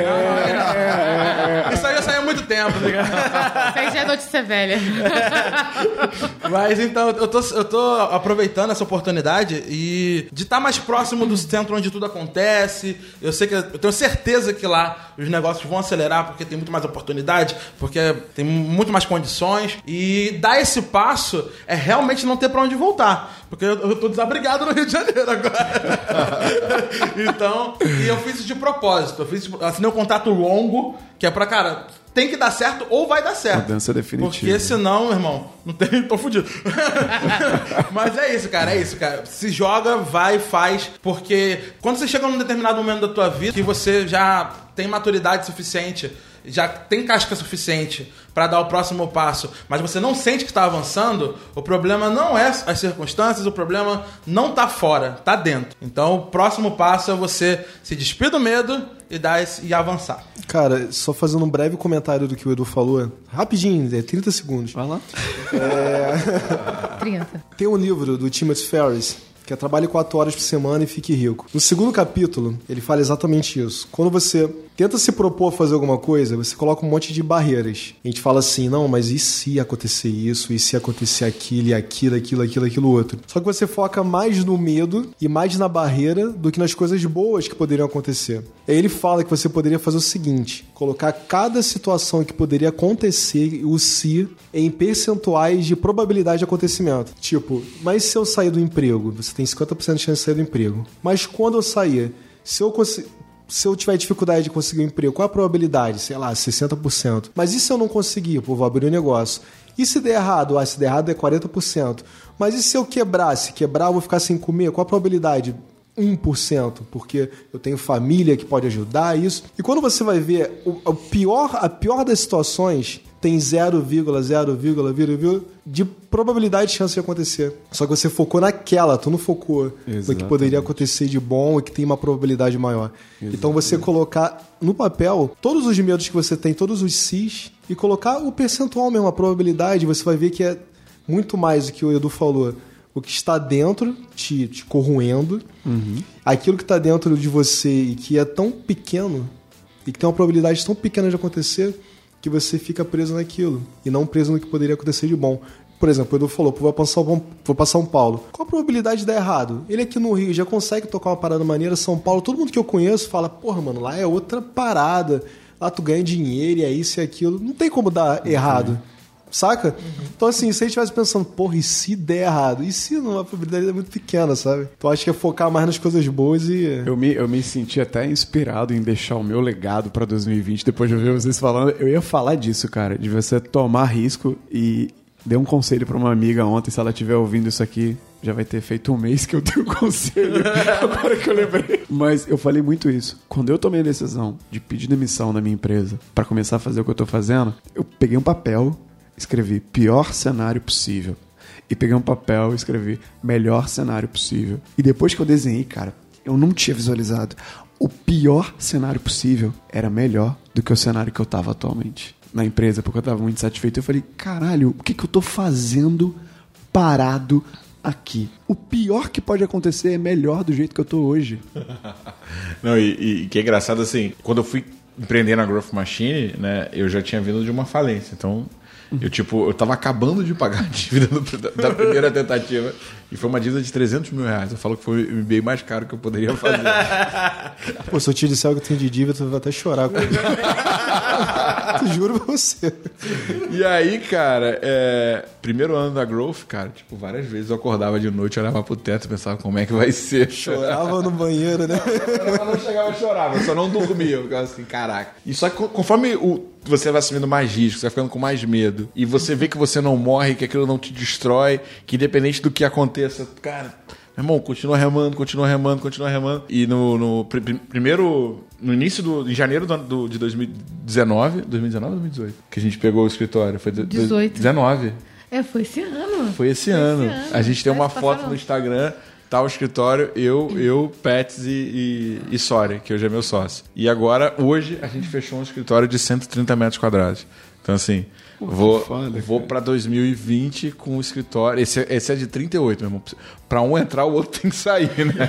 Não cabe mais ninguém. Banheiro da fila, só tem um. Mas. E, é, e tô assumindo um risco maior, né? Sim. Porque agora tem Aluguel 12 maior. pessoas na empresa, um aluguel maior e tudo mais. Cara, mas assim, a, a, a parada que eu deixo, você tá complementando essa questão do medo de, de assumir desafios e tal, é que. Não sei se vocês já viram assim, tem, esse- tem essa foto direto no, no Instagram. Não é que ficou mais fácil, né? É que você tá aguentando mais agora. Exatamente. É igual Você tá musculação, aguent- né, Você tá cara? aguentando mais porra. Exatamente, cara. E só pra concluir o que eu tava falando do, do pior e melhor cenário, o Thiago deu até o exemplo da, da história da Growth Machine. Se você tá numa encruzilhada dessa, olha só, eu, eu não vou falar com toda a certeza do mundo porque a gente não caga a regra, mas você não tem ideia da aleatoriedade das coisas que podem acontecer quando você toma uma decisão drástica, uma mudança, uma mudança de CLT para empreendedor. Você não imagina o que pode acontecer, cara. Eu não imaginei onde eu poderia chegar, com quem eu poderia sentar fazendo podcast. O Edu não faz ideia da aleatoriedade de coisas que podem acontecer com ele em São Paulo quando ele for para lá no que vem. Então assim, vai, esse sonhozinho tá guardado no teu risco, né? inconsciente, se coloca, se experimenta. Desenha o que o Fabrício fez aqui, o pior- melhor pior cenário. Aproveita o que todo mundo disse. Irmão, 2020 cai dentro.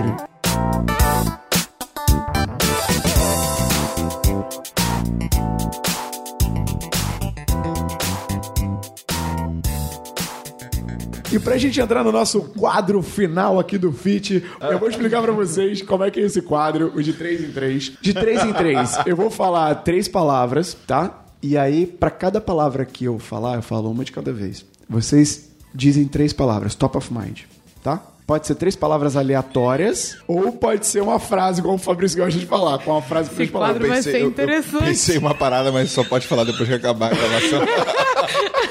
Começamos. Tá bom, eu querer saber. Então bora lá. Vou falar a primeira palavra, falar as três pra ele, depois as três pra você. Tá. E aí você fala três, eu falo uma? Ou eu falo Não, três? eu falo uma palavra e aí você fala três. Caraca. Tá legal? O que vier na cabeça. Vai. Vender. É, processo, estratégia e escala. Processo, estratégia, escala. Legal. Vendedor. É, paixão, dedicação e superação. Paixão, dedicação e superação. Achei que ele fosse falar, esse cara mala. Tô zoando. E 2020.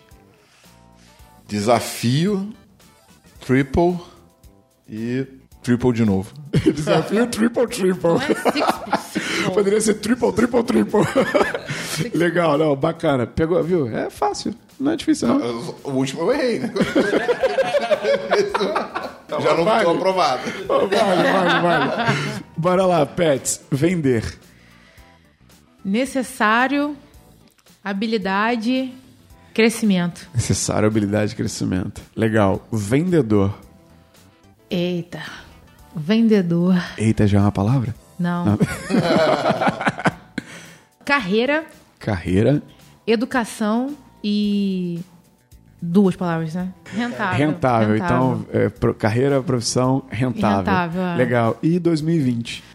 O ano da virada.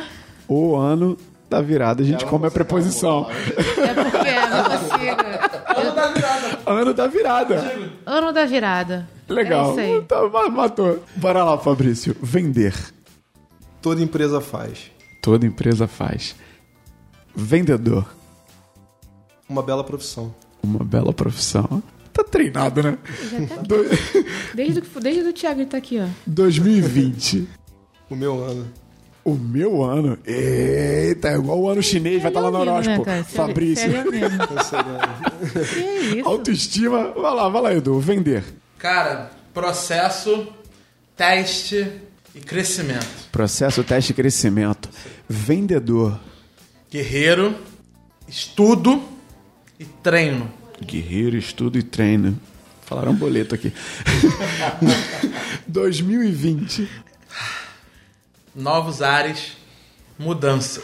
Novos ares paulistanos. Podia Cara, Hashtag garoa. Hashtag, hashtag garoa. Gente, olha só, muito, eu quero agradecer demais vocês estarem aqui. Sempre gosto de agradecer os convidados pelo tempo que cada um se disponibiliza.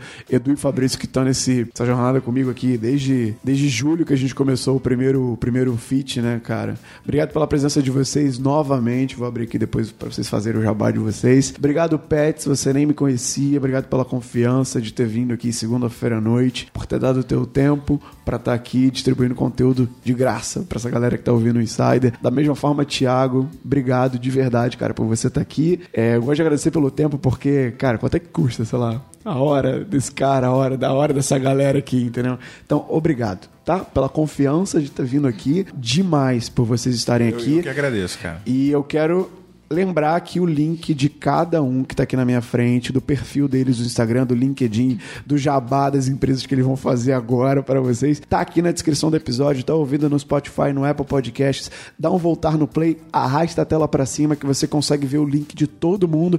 Faz o transmídia, se conecta, segue eles aí, manda direct, manda mensagem que eles respondem e eu não posso deixar de pedir pra você, se você está ouvindo esse episódio, se você chegou agora no podcast, então se você já ouviu os outros feats, avalia o podcast, principalmente lá no Apple Podcasts. Você consegue avaliar, você consegue dar estrelinhas pra gente.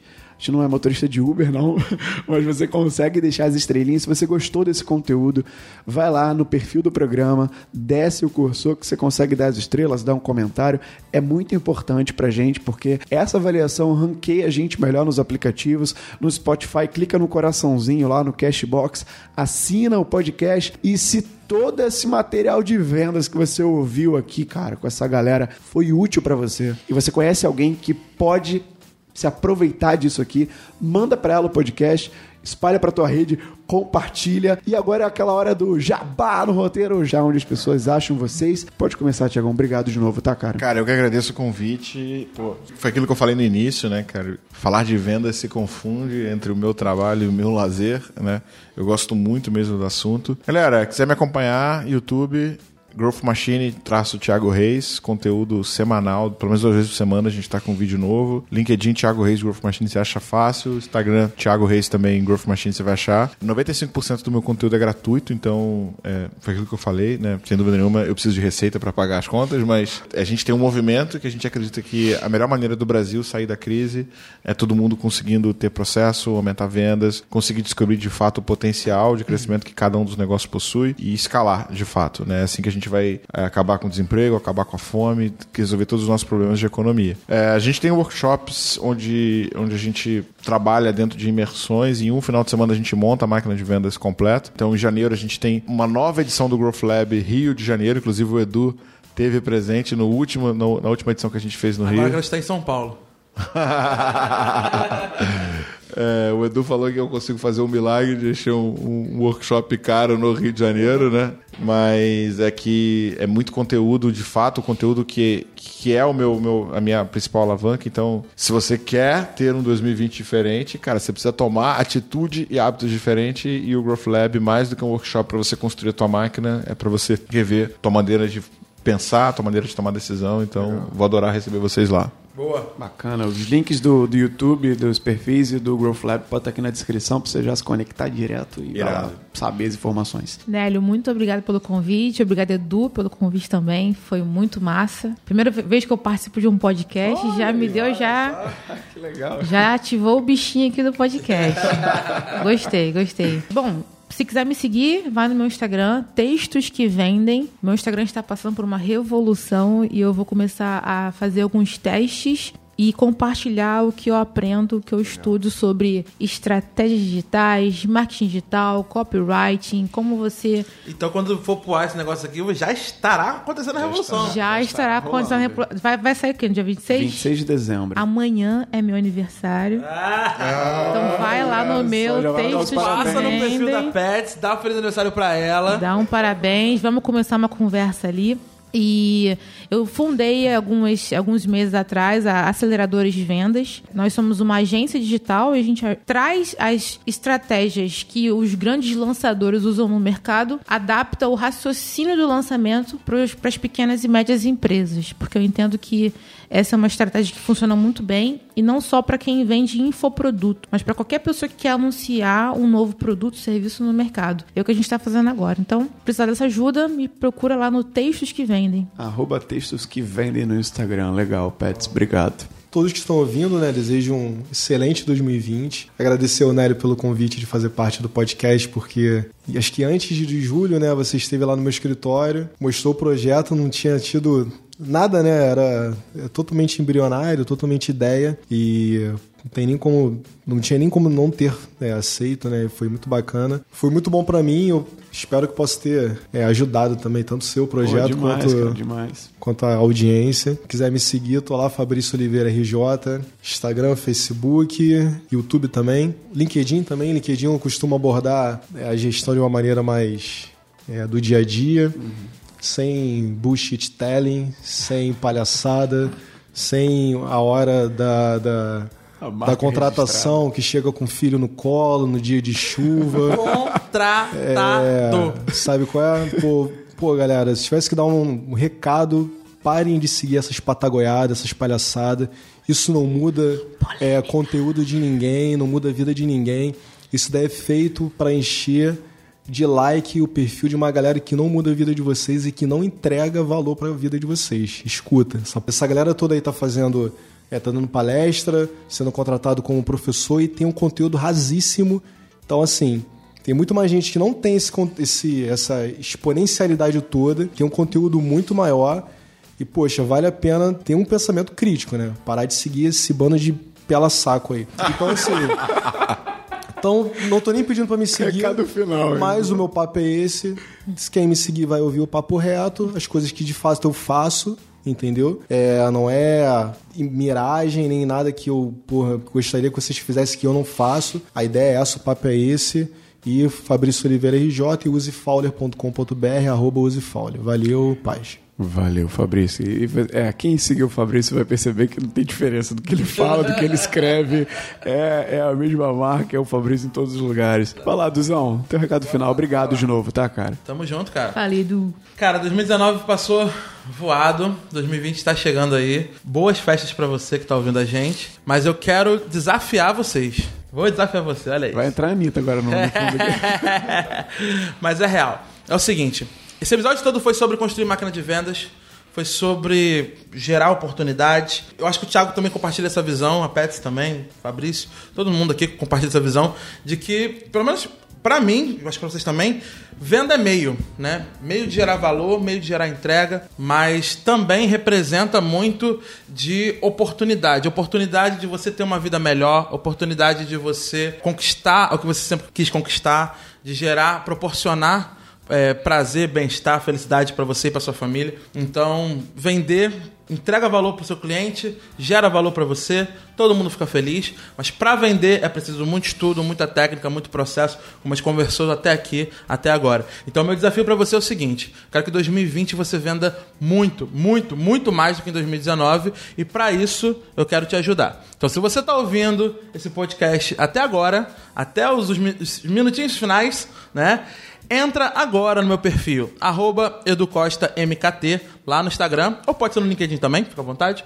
Mas prefiro o Instagram, porque eu respondo mais rápido por lá. Mas se você quiser entrar agora no meu perfil, em qualquer rede, educostamkt, me manda uma mensagem falando que acabou de ouvir o nosso podcast, que eu vou enviar para você um kit de materiais para você sair do papel e começar a implementar várias das técnicas que a gente discutiu aqui e começar a aumentar suas vendas já em janeiro. Então se prepare. Oferta só para ouvinte do ensaio. Ó, Gratuito, tá? Não tô vendendo nada para vocês. gratuito, gratuito. Vamos entregar valor. Caraca, olha aí, ó, tá vendo? Se você já, cara, já ganhou um kit de vendas aqui, uma mensagem, já ganhou, tem o, o Growth Lab aqui pra você fazer em janeiro. Quero agradecer de novo vocês. Você, ouvinte, que tá comigo desde lá do primeiro episódio, do dia 11 de janeiro de 2019. Para você que chegou hoje também, obrigado, obrigado pela audiência de vocês, por você que tá me ouvindo até agora, que ouviu os cinco programas, os 140, 160 episódios que foram pro ar nessa primeira temporada do Insider. Essa é a nossa última série da primeira temporada. Tem mais um episódio no feed, que é o último capítulo da microsérie em parceria com o LinkedIn. O LinkedIn responde na próxima segunda-feira. Depois disso vem a segunda temporada. Provavelmente a gente volta em fevereiro, então janeiro é um, é mês de maker leve do, do Insider. Muito obrigado por você que estava aí. Manda mensagem, interage com a gente. A segunda temporada tá vindo cheia de novidade. Muito dessa galera que tá aqui vai estar na segunda temporada do Insider. Obrigado, obrigado e até a próxima, gente. Valeu, tchau.